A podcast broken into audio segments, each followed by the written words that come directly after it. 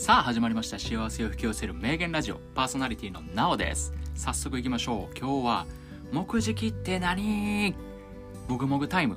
はいってことでね皆さん小学校の時の給食の時間覚えてますか？席を合わせて向かい合って食べましたよね。で牛乳が余るんで欲しい人は牛乳じゃんけんみたいな。で牛乳飲んでる友達を笑かしたりして。今やったらダメですけどね。これ僕もびっくりしたんですけどインフルエンサーの池早さんが貼り付けてた記事なんですけど今小学校の給食で目次というのを導入している小学校が少なくないと。で要は食事中の死後現金なんですね、まあ、目次っていうみたいなんですけど、まあ、もぐもぐタイムなんて呼んでるみたいです。もぐもぐタイムって聞いたらオリンピックのあのカーリングの女子チームがおやつをみんなでコミュニケーション取りながら食べるっていう光景が浮かびますけどね、まあ、これはいろんな意見があると思います。しかも時間ロスという考えから机を向かい合わせにせんと授業中と同じく前を向いた状態で食べるみたいなんです。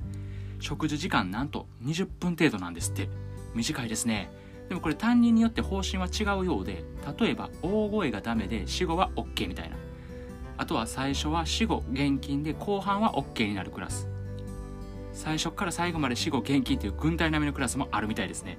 まあ黙って黙々っていうのも寂しいんで子供たちが楽しめるプログラムを提供する学校もあるみたいです。例えば世界の料理の日とかね。